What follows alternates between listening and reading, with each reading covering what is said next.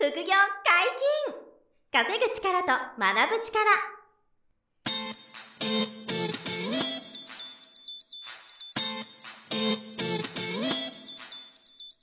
この番組は稼げるようになりたいを叶える副業アカデミーの提供でお送りいたします。副業アカデミーはあなたが副業で稼げる状態になることにコミットしたスクール。初級コースから上級コースまでさまざまなジャンルの副業ノウハウを学んでいただけます詳しくは副業アカデミーで検索くださいこんにちは、小林正宏です。山本博史です。よろしくお願いします。よろしくお願いします。本日は何のお話でしょうか？はい、えー、テーマは、最強のキャリア形成術とは、うーん、なるほど。ということでお話をしたいと思っていて、あのー、相談よくいただくのが、はいえっ、と、自分のこうキャリアに、はいまあ、自信がないですとか、うーん。うんずっとこういう仕事をしてきていますと。まあ、例えば、うんずっと経理の仕事をしているんですが、その、経理だけのスキルしかなくて、えー、あとその会社がどれぐらい将来長く、あの維持できるかわかんないから、うん。なんか自信がないし不安です。うんうんうんどうやってキャリア作っていけばいいですか？とかっていう話ってよくあるんですよね。はいはいえっ、と、まあ、その時に僕がこう重要だなと思った、その、どういうふうなキャリア形成術がいいかとはい。いうところをね、説明したいなと思うんですけど、はい。まあ、今の例もそうですけど、例えば経理畑をずっと耕して一本やってるとか、営業だけやってきましたとか、えっ、と、まあ何でもいいんですけど、例えば飲食店の接客業だけをやってきました。とか、まあこういう方が、あの、まあお仕事してる中で、うん。あの、一つやってきてるっていう人は多いと思うんですよ。もちろんはいまあそうなりがちじゃないですか。はでもそれだけだと、いや、こういうスキルだけだったら他にもいっぱいいるしなーって思って自信がなくなってきたり、うん。なんか転職したい時も、はい。い、や、でも俺、今の俺じゃあ、うん。うんこう次の会社で欲しいと思ってもらえないんじゃないかな、みたいな。っうてこう思うんだろうなと思ってて、うん。で、あの、じゃあどういう形成術がいいかっていう、うん。まあ僕の考えなんですけどね、あのはい以前、えっと、1万時間の話をね、あの、したことがあるのあで、そう、過去ちょっと、その回も聞いていただきたいんですよ。まあちょっとその話詳しくすると長くなっちゃうから、聞いていただきたいんですけど、はい。えっと、まあ、何が言いたいかっていうと、まあ、一つの、えー、キャリア、スキル、営業とか、はい。経理とかっていうのを、まあ、一つの、まあ、丸みたい、丸というか、だとしたら、えっと、それだけを、こう、大きな丸にしていく。まあ、はい最初は点か。点だけど、はい点の営業の点があったのを、うん10年営業やると大きな丸になってくると。はい。これを大きくすることを皆さん頑張るんですよね。うんなるほど、なるほど、なるほど。もちろん大事なんですけどね。少しずつ大きくなっていって。なっていって、そう。はいで、これでいく、でもこれだと、いや、この丸しかないからなって今の話になっちゃう。うん不安とか自信がつかない。はいから、あの、隣に別の点を打つっていう、まあ、はい考え方で、うん隣に今度は、じゃあ営業の人が、は極端に言いますよ、はい営業の方が、プログラミング勉強を始めたとしますよい。ね。なるほど、なるほど。プログラミングの点を横に打ちましたと。はいまあ、副業ベースでもいいので、うんプログラミングの勉強を、例えばスクールで学んだはい。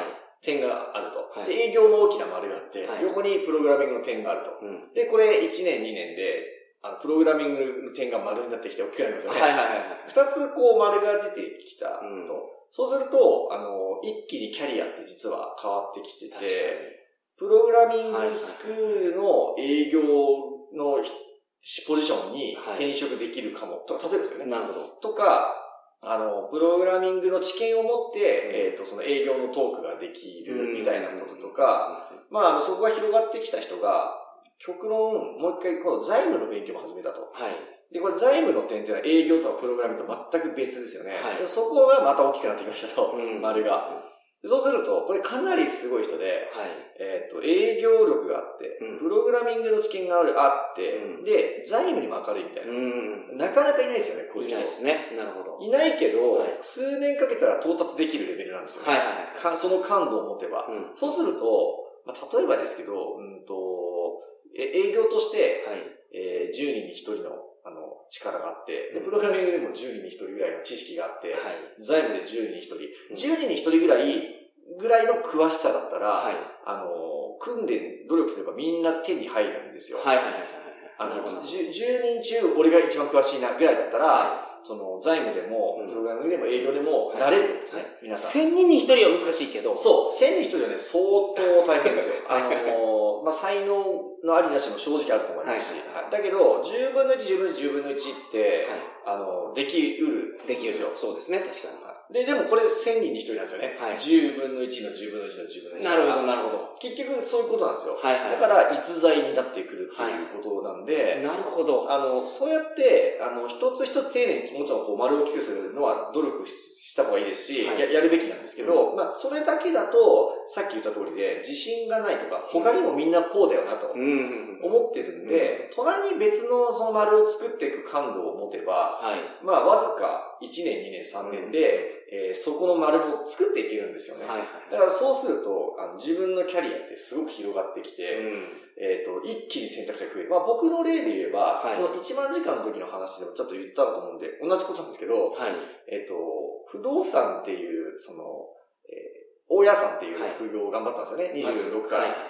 で、大家さんの丸がでかくなってきました。これもゼロからやられたんですよね。ゼロからもともとのサラリーマンの時は、その不動産とかそういうのじゃなくて。なくて、ただの建材メーカーの営業とか、はい工作機械のメーカーの営業マンなんで、不動産の知識ゼロ。はい。だからその時は営業のスキルはありますよね、もともとはいね。で、不動産賃貸経営っていう丸をでかくしていきましたと。はいで、えっ、と、営業のその売る力と、はいまあ、不動産のその力がついてきますよね、丸が。はい。でそこからまあ、狙ってなかったけど、はい他の収入を増やしたいなっていうことで、はいえーインターネット物販の副業の世界とかの丸があったりとか、えっ、と、例えば太陽光発電っていう世界をやっていったりとかって、まあ、いろいろやっていきますよね。はい。で、えっ、と、全部丸が出てきたときに、あ、なんかお、俺しかこんなにまとめていろいろ副業教えられないかもってなって、5年ぐらいでそうなってたんですよ。はいはいはい。で、自分の収入も副業の本業よりも大きくなってて、で、これ副業を教える側もいいなと思ったときに、はいあの、情報発信っていう点も打ってたんですよね。メルマガとかブログとか、はいはい。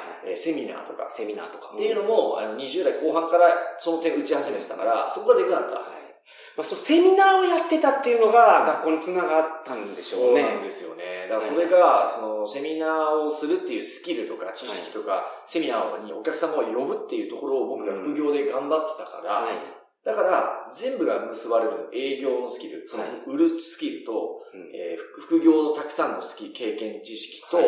その情報発信とかセミナーとかのスキルが、はい。えー全部まずまとまってですね、はい。副業のスクール、うん。やった方がいいんじゃないかっていう、まあ、独自の僕のキャリア形成が出てきたんですよね。はい。で、そこから今になって、一人で始めたものが今、20、10 20人弱ぐらいの会社になってるんですけど、で 広がってきてるわけじゃないですか。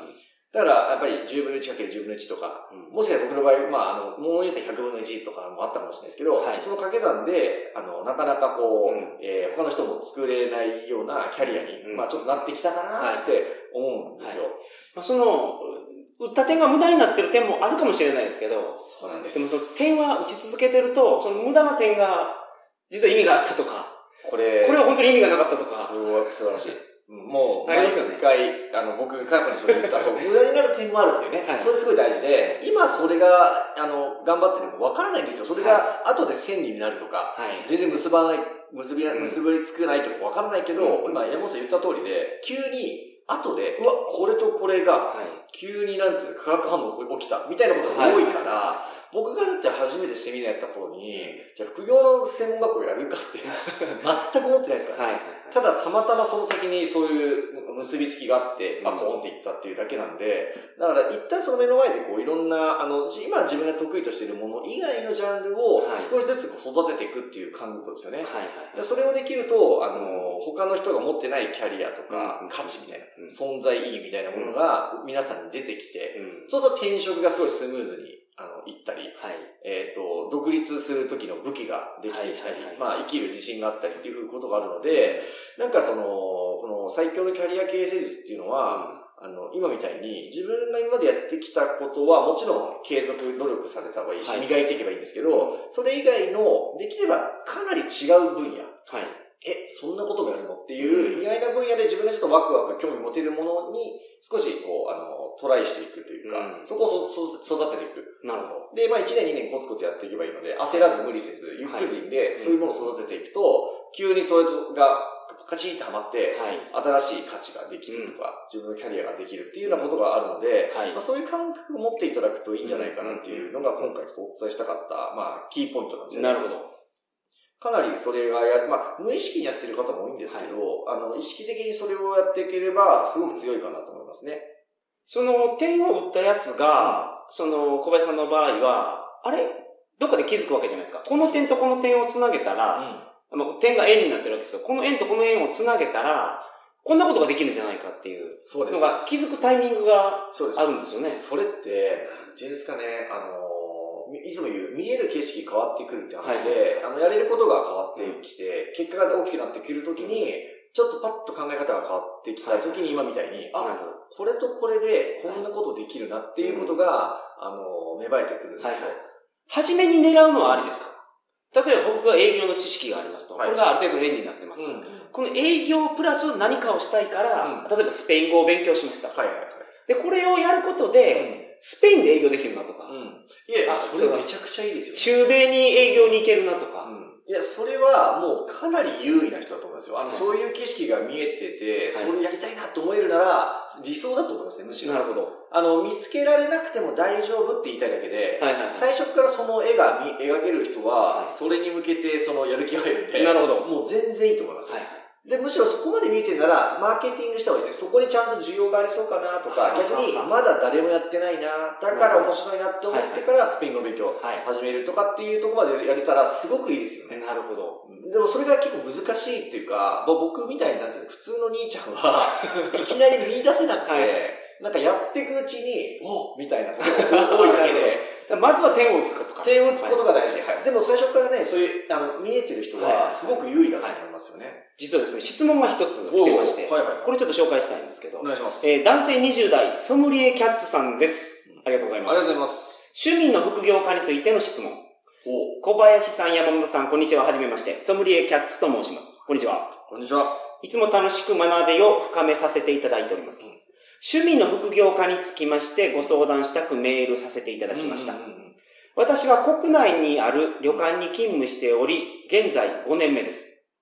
ワインや旅が好きで、ソムリエの資格を取得するに至りました。おこれ、ソムリエは相当勉強されてますね。すごい。結構大変なんですよね。大変ですね。ソソムリエは。なんか、日本酒の資格とか、うんビールの資格とか、はいウイスキーとかテキーラとかあるんですけど、うんソムリエは本当に難しいです。その中でも一番むずいくらいのレベルなんですね。はいすごい。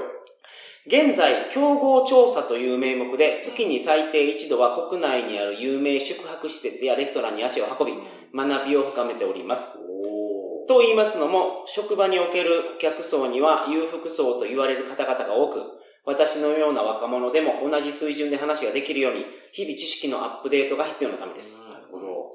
20代、若いですもんね。いやー、すごいですね。このようなご時世ではありますが、より良いアウトプットをするためには、インプットは欠かせないと思い、時間とお金を投資しております。うんうんうんうん。旅行は好きなので、出かけることは全く苦ではないのですが、この知識や経験を基軸になんとかマネタイズできないかなと考えております。企業の会もいろいろ拝聴させていただきましたが、改めてご意見を伺えれば幸いですと。なるほど。ご質問のポイントは、はい。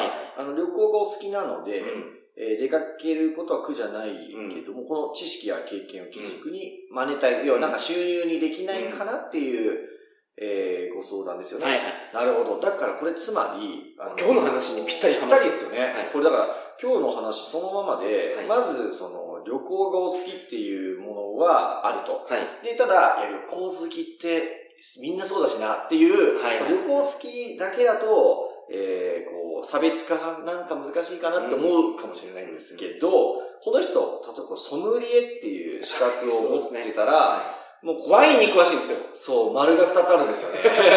だから旅行好き、はい。えー、その、富裕層とかにもね、感度がある、その情報を持ってて、はい旅行が好き。はいプラス、ソムリエとしてのそはいのワインですか、いの知見が、うん。それかそれじゃ多分丸がでかいみたいな。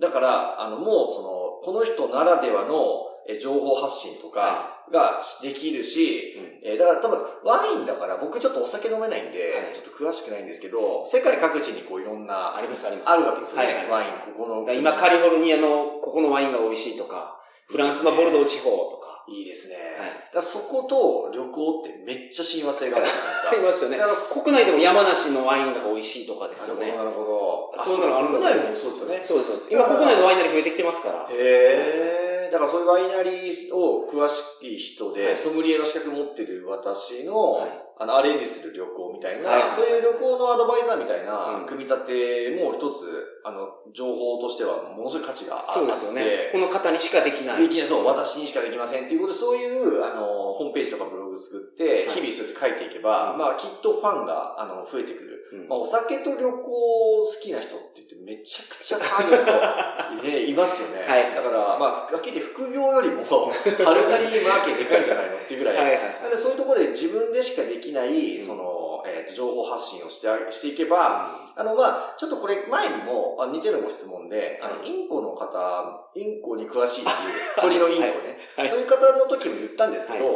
パッパガリさん。あ、そう、パッパガリさん。パッパパッパガリか。そう、そうそう、その方の時もお伝えしたんですけど、あの、まあ、特にこの方はソムリエ、お酒とかワインとか旅行に精通してるっていうことからの、えー発信が面白いです。なんで、まあ、YouTube や、やれる方であれば、YouTube で、その、えー世界に旅行するときと、そのワイン情報を一緒に、こう、テーマにして動画にするっていうのをこう連載するのが人気が出るとかもあり得ると思うんですよ。でそこから、あの、広告収入うん。が、あの、YouTube でもらえますとか、今実際に旅行に行かれてるんですから、その旅行した場で、その地場のワインとかをめちゃくちゃいいですよね。飲んで、それを、まあ、どこのワインに似てるとか、はいで、それは自分、ご自その方でしかおお表現できないそう、ソムリエさんじゃないと話せないから、でそういうのが伝えられるものにするとか、はい。まあ、そういうあの、えっ、と、情報をまとめて、えっ、と、いわゆるこう note、note っていうあのサービスとかもありますけど、はい。ああいうノートであのテキストを書いそう、テて、キスト書いて、それを、あの、投げ銭もらうみたいな。そうです。無料で見せることもできれば、まあ、これ以上続きは有料でとか、はい。あとはそのワイン好き、旅行好きに向けての、あの、定期的なメルマガとかノート配信で、毎月のいくらっていうサービス組むモデルにするとか、こういうマネタイズはすごくできて、はい。やっぱりあの旅行だけだともうみんな好きなんだけど、うんソムリエと世界を旅行してる掛け算ではい、キャリアができてるから、うんまあこういう風に繋げていけば、マネタイズっていうのはそんな難しくないんじゃないかなっていうか、可能性がすごいなというところがね、この方にとってはいいんじゃないかなと思いますよね。まさにめちゃくちゃいい質問ですよね。まさに今日言ってたことなんで。ポイントはでもやっぱりすごいですけど、あの、全く違うことをやってるのがいいですよね。はいなんていうんですか、ワワワインとかソムリエっていう世界と旅行っていうね。はいはい。これがすごくいいですよね。なるほど。だからワインと日本酒をやるよりも、ワインと旅行の方がいいと。そういうこと。そ、そこが違うのが結構重要ですね。はいはい。だから僕で言うとさっき言った通り、その不動産を雇うセミナーとか、全然違うじゃない。でもそれは繋がったみたいなことだったりしますよね。はい。そういう、あの、何ですか、つあの作り込みが、まあ、狙ってできればなおいいですし、はい。今までやってきたことがたまたまそうだったっていうパターンでもいいんですけど、まあ、この方の場合はね、もうその売り絵の経験と旅行の経験がたまたまもうあるから、はいはい。かなり面白いんじゃないかなと思いますね。こんな風に皆さんも、ご自分の今までやってきたものが、あ、丸二つあんだ、三つあんだとか、はい。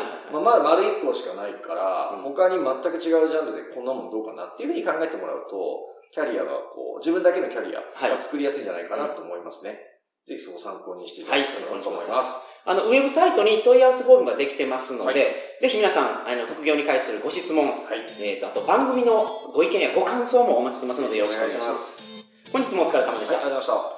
副業解禁、稼ぐ力と学ぶ力、そろそろお別れのお時間です。お相手は小林正宏と。山本博史でした。さよなら。さよなら。この番組では皆様からのご質問を大募集しております副業に関する疑問・質問など副業アカデミーウェブサイトポッドキャストページ内のメールフォームよりお送りくださいませ